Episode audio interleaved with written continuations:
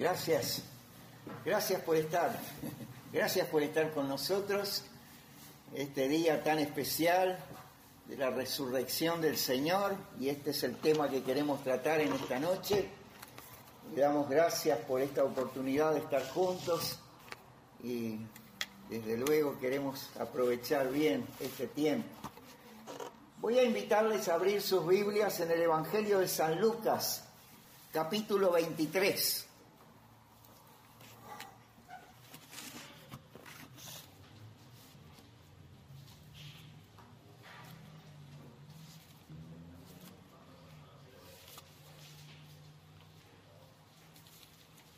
San Lucas capítulo 23. Leemos los últimos versículos y luego una parte del capítulo 24. Comenzando en el versículo 54. Lucas 23, 54. Y dice así en la palabra de Dios. Era día de la preparación y estaba para comenzar el día de reposo. Y las mujeres que habían venido con él desde Galilea siguieron también y vieron el sepulcro y cómo fue puesto su cuerpo. Y vueltas prepararon especias aromáticas y ungüentos y descansaron el día de reposo conforme al mandamiento. El primer día de la semana, muy de mañana, vinieron al sepulcro trayendo las especias aromáticas que habían preparado y algunas otras mujeres con ellas, y hallaron removida la piedra del sepulcro, y entrando no hallaron el cuerpo del Señor Jesús. Aconteció que estando ellas perplejas por esto, he aquí se pararon junto a ellas dos varones con vestiduras resplandecientes, y como tuvieron temor y bajaron el rostro a tierra, les dijeron, ¿por qué buscáis entre los muertos al que vive? No está aquí, sino que ha resucitado. Acordaos de lo que os habló cuando aún estaba en Galilea, diciendo, es necesario que el Hijo del Hombre sea entregado en manos de hombres pecadores y que sea crucificado y resucite al tercer día. Entonces ellas se acordaron de sus palabras y volviendo al sepulcro dieron nuevas de todas estas cosas a los once y a todos los demás. Eran María Magdalena y Juana y María, madre de Jacobo, y las demás con ellas, quienes dijeron estas cosas a los apóstoles mas a ellos les parecían locura las palabras de ellas y no las creían. Pero levantándose Pedro, corrió al sepulcro y cuando miró dentro, vio los lienzos solos y se fue a casa maravillándose de lo que había sucedido. Dios bendiga su palabra. Vamos a orar. Padre, gracias, gracias por esta oportunidad tan especial de abrir tu palabra juntos y pedimos que la bendigas, danos la gracia al escudriñarla, podamos recibir toda la bendición que tú quieres darnos. Y oramos agradecidos y con toda confianza porque te lo pedimos en el nombre y en los méritos de nuestro Salvador Jesucristo. Amén y amén. La resurrección del Señor Jesucristo es la piedra fundamental o la llave de toda la doctrina cristiana. Ella pone junto todo lo demás, le da sentido a toda otra doctrina. Sin la resurrección de Cristo, todo lo demás se derrumba. El apóstol Pablo expresa este pensamiento cuando escribe en Primera de Corintios 15, 14, él dice, y si Cristo no resucitó, vana es entonces nuestra predicación, vana es también vuestra fe.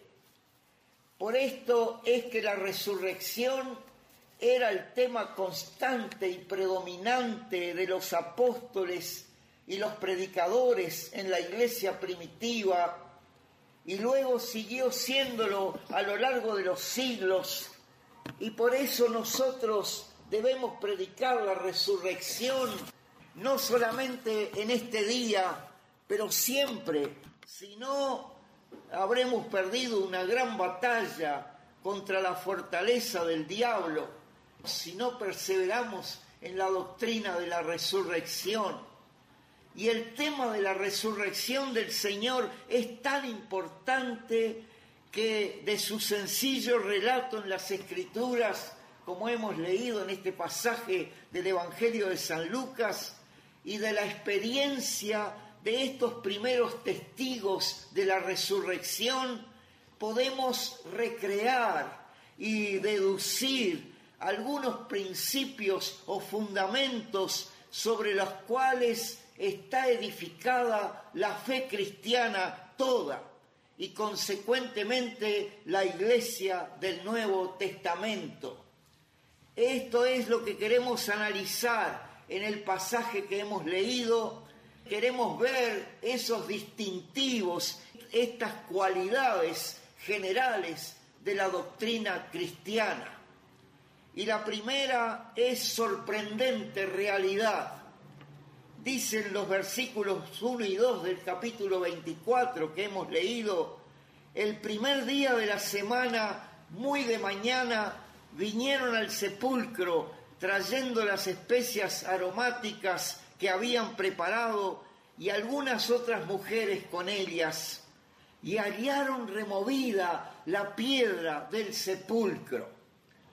Imagínense en el cuadro, era el tercer día después de la crucifixión, cuando el Señor entregó su vida por nuestros pecados. Y muy de mañana, o como solemos decir de madrugada, aún prevalecían las sombras y no solo en el paisaje, pero más en el corazón de estas mujeres que habían venido con él de Galilea para seguir al Maestro y ahora venían hacia el sepulcro trayendo especias aromáticas y ungüentos como era la costumbre, apesadumbradas por la muerte del Señor y preparadas para encontrar el cuerpo de Cristo en vía de descomposición, el cual había sido preparado apresuradamente por causa de la Pascua y no se había hecho todo lo que correspondía para ser sepultado. E imaginamos los sentimientos de estas mujeres. Ellas habían perdido ahora aquel que tanto amaban y les ocurría lo que ocurre con cualquier ser humano cuando pierde el uno de sus seres queridos. Pero ellas más, Jesús era no solo un ser querido, pero era el maestro era el ejemplo, era el líder que habían perdido. Él era su esperanza de una auténtica comunión, una auténtica relación con Dios. Nadie como él había enseñado con tanta autoridad. Y he aquí tal vez su mirada nublada por las lágrimas y aún en medio de las penumbras, como digo, vendrían pensando en cómo mover la piedra del sepulcro, una piedra muy pesada que un hombre no podía moverla, ni aún varios hombres, y de pronto miran arriba y la piedra del sepulcro estaba removida. Tal vez no pensaron todavía en la resurrección del Señor, pero he aquí la primera evidencia la piedra estaba removida, esta pesada piedra estaba fuera de su lugar. Sorprendente realidad. La fe cristiana, llegando al corazón del ser humano por la predicación del Evangelio, sorprende con su realidad en varias maneras. Saben, transforma la vida, la llena de gloriosa y bienaventuranza, esa bienaventurada esperanza de la vida eterna. Esta piedra del sepulcro nos recuerda a nosotros la separación entre la vida y la muerte, entre los vivos y los muertos. Nos recuerda la congoja que trae al corazón humano pensar en la evidencia de la muerte y su aversión, su renuencia a reconocer su pecado. Es lo que hace tan difíciles algunas verdades del Evangelio, esos solemnes anuncios de algunos pasajes como Romanos 6:23, porque la paga del pecado es muerte, mas la dádiva de Dios es vida eterna en Cristo Jesús, Señor nuestro. Y Hebreos 9:27, y de la manera que está establecido para los hombres que mueran una sola vez y después de esto el juicio. La piedra del sepulcro es como el obstáculo entre la incredulidad y la fe, pero para los que ya hemos creído en Cristo como nuestro Salvador, la piedra ha sido removida, el aguijón de la muerte ha sido quitado, ya no hay más temor a la muerte. Lejos de esto, el cristiano puede expresar con toda confianza como lo hizo el apóstol Pablo en Filipenses 1:21, porque para mí el vivir es Cristo y el morir es ganancia. El día que llegue la muerte no será más una derrota, sino una gran victoria, porque Dios nos asegura, segunda de Corintios 5:8, ausentes del cuerpo, presentes con el Señor.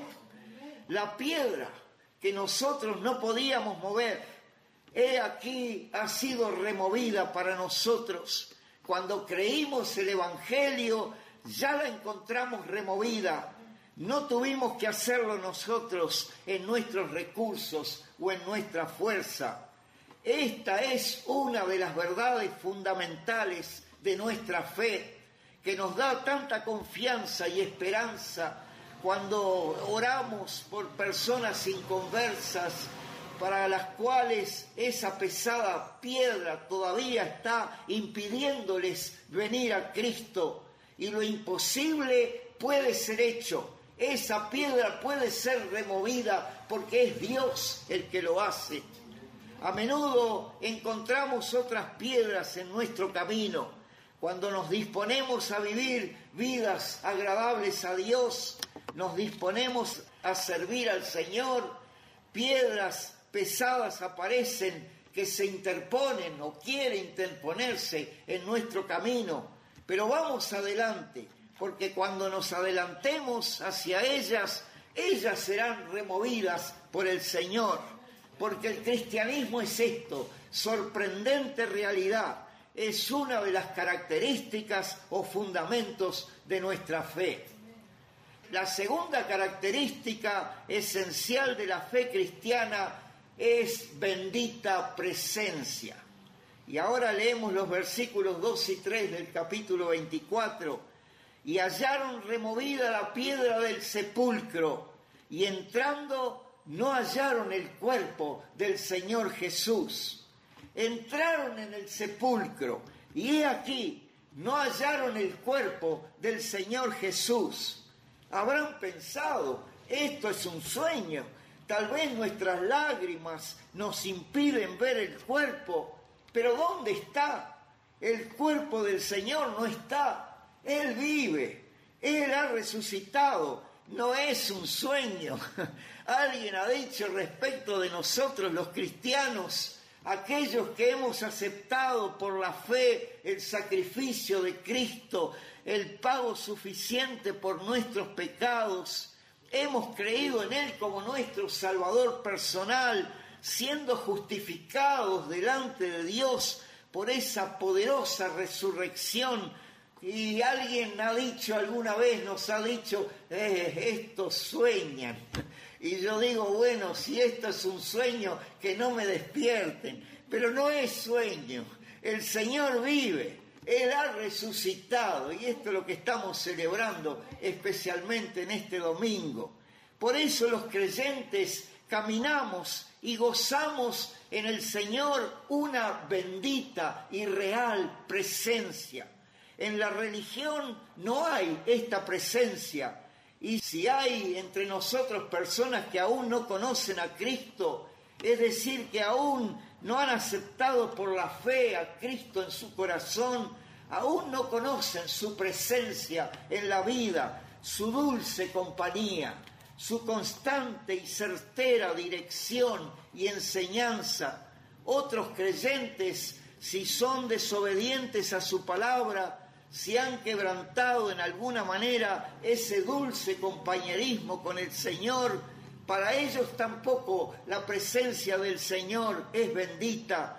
Si el Señor les redarguye de pecado, su presencia es real, pero no bendita.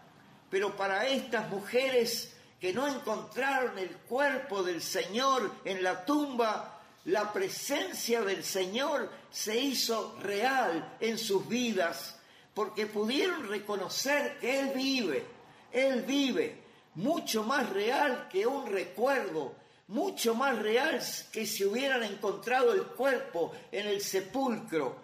La presencia del Señor es real en nuestros corazones. En Estambul, en Turquía, en la mezquita azul, en la mezquita dedicada a la sabiduría, hay una caja de vidrio celosamente custodiada contiene un dedo de Mahoma. Gracias a Dios que los creyentes no tenemos reliquias muertas que adorar. Han pensado, por ejemplo, no tenemos las tablas de piedra donde Dios escribió la ley para entregársela a Moisés. ¿Qué sería de nuestra fe si estas piedras fueran la única esperanza para encontrar en ellas la bendita presencia de Dios. Nuestra fe no reposa en reliquias muertas. No hay tal cosa como trozos de la cruz. No hay trozos del árbol con que fue construida. Ni adoramos el agua del río Jordán o supuestas piedras del monte Calvario. Pero hay gente que hace mucho dinero con esta clase de reliquias es muy triste considerar a aquellos que no tienen otra cosa de qué aferrar su esperanza que de un trozo de madera o de un hueso o de un trozo de tela, reliquias muertas. Pero el cuerpo del Señor no estaba en aquella tumba. Él había resucitado y hoy vive y manifiesta su bendita presencia en aquellos que le reciben en su corazón por la fe. Cuando se despidió de sus discípulos, el Señor les mandó predicar el Evangelio a toda criatura y luego bautizar y enseñar a los que le aceptaran como su Salvador. Y luego les dijo solemnemente en Mateo capítulo 28 y versículo 20, él dice, y he aquí, yo estoy con vosotros todos los días hasta el fin del mundo. Amén. Bendita presencia del Señor. Otra evidencia que surge del relato de la resurrección es que el cristianismo reposa sobre la fe en la verdad eterna de Dios. En los versículos 4 y 6 expresa Aconteció que estando ellas perplejas por esto, he aquí se pararon junto a ellas dos varones con vestiduras resplandecientes, y como tuvieron temor y bajaron el rostro a tierra, les dijeron, ¿por qué buscáis entre los muertos al que vive? No está aquí, sino que ha resucitado. Acordaos de lo que os habló cuando aún estaba en Galilea. Allí, junto a la tumba del Señor, aparecieron dos varones con vestiduras resplandecientes que dijeron a las mujeres, acordaos de lo que os habló, acordaos de lo que os habló. Cierto, él había dicho en Lucas 24, 7, diciendo el Señor, es necesario que el Hijo del Hombre sea entregado en manos de hombres pecadores y que sea crucificado y resucite al tercer día. Entonces ellas se acordaron de sus palabras y estas palabras del Señor fueron como un bálsamo para su alma apesadumbrada, estas mujeres, pero ellas debieron ser recordadas de las palabras del Señor, porque la fe cristiana está fundamentada en la palabra de Dios, en la Santa Biblia, que vive y permanece para siempre. Por eso siempre debemos ser recordados una y otra vez de la bendita palabra del Señor. Y si un cristiano no recuerda la palabra de Dios, o si su comunión con el Señor no está firmemente basada en la palabra de Dios y recuerda permanentemente por medio de su palabra, puede ocurrir que todo viento de doctrinas falsas, de duda, de desaliento, de necesidad, de pena o de escepticismo o de decepción religiosa van a hundir o menoscabar nuestra comunión con Dios. La palabra de Dios es el sólido fundamento de nuestra fe. Pero tomemos la palabra de Dios. Ella es nuestra fortaleza.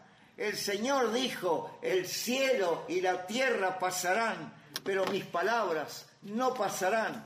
No olviden las palabras que Él habló, porque la fe cristiana está fundada sobre la verdad eterna. Hay poder en este libro es capaz de vencer la resistencia de los peores escépticos o ateos. Un misionero colportor distribuía la Biblia en una región de España. Él iba pueblo por pueblo distribuyendo Biblias y folletos. Y una mañana encontró un hombre que estaba construyendo una pared y le ofreció una Biblia escribió el nombre del hombre en ella y se la dio. Este en realidad no la quería, así que junto con el próximo ladrillo la puso en la pared y la selló con mezcla para que nadie pudiera leerla. Años más tarde, un terremoto agitó la región y un oficial del gobierno que examinaba los edificios para ver las pérdidas, se sorprendió de encontrar un libro en una de las grietas abiertas en la pared y para su sorpresa descubrió que era una Biblia. Comenzó a leerla, creyó, descubrió el amor de Dios, leyó acerca del pago de sus pecados por el Señor Jesucristo y del generoso ofrecimiento de salvación y aceptó a Cristo como su Salvador. Y luego sintió deseo de distribuir la Biblia, siendo que por ella había conocido la salvación. Y un día, andando por los pueblos, él también se hizo colportor, y andando por los pueblos, le entregó una Biblia a un albañil. Y éste respondió, no, no quiero. Una vez tuve una y la puse en una pared y el colportor dijo, pero qué extraordinario, y sacó su Biblia primitiva y abrió su primera página y dice, usted se llama fulano de tal, mire su Biblia. Eh, Dios le está buscando, querido, y le predicó nuevamente el Evangelio y este también aceptó a Cristo como su Salvador personal. Oh, el poder de la palabra de Dios, la bendita palabra de Dios, esos misteriosos caminos por los que ha llegado a nosotros, porque esto es una característica de la fe cristiana, el poder de su palabra. Finalmente, permítanme mencionar otro principio fundamental de nuestra fe, que más específicamente se puede advertir en el relato de la resurrección, y es ese insuperable poder de la resurrección. En el relato que hemos leído en Lucas 24, la escritura nos relata cómo las mujeres fueron y dieron las nuevas a los once discípulos y a todos los demás. Ellos escucharon y su primera reacción fue de sorpresa y de escepticismo. Dice en el versículo 11, mas a ellos les parecían locura las palabras de ellas y no las creían. Pero Pedro quiso cerciorarse de lo que había ocurrido y levantándose corrió al sepulcro y expresa la Biblia en el siguiente versículo 12, pero levantándose Pedro corrió al sepulcro y cuando miró dentro vio los lienzos solos y se fue a casa maravillándose de lo que había sucedido. Volvió maravillándose porque había actuado en él el insuperable poder de la resurrección. Pedro, que antes negó al Señor tres veces, ahora estuvo preparado para ser el gran apóstol Pedro y anunciar una y otra vez como el eje de su predicación la realidad y el poder de la resurrección de Cristo. Culminando su primer sermón el día de Pentecostés, Pedro expresa en Hechos capítulo 2, dice, varones hermanos, se os puede decir libremente del patriarca David, que murió y fue sepultado, y su sepulcro está con nosotros hasta el día de hoy.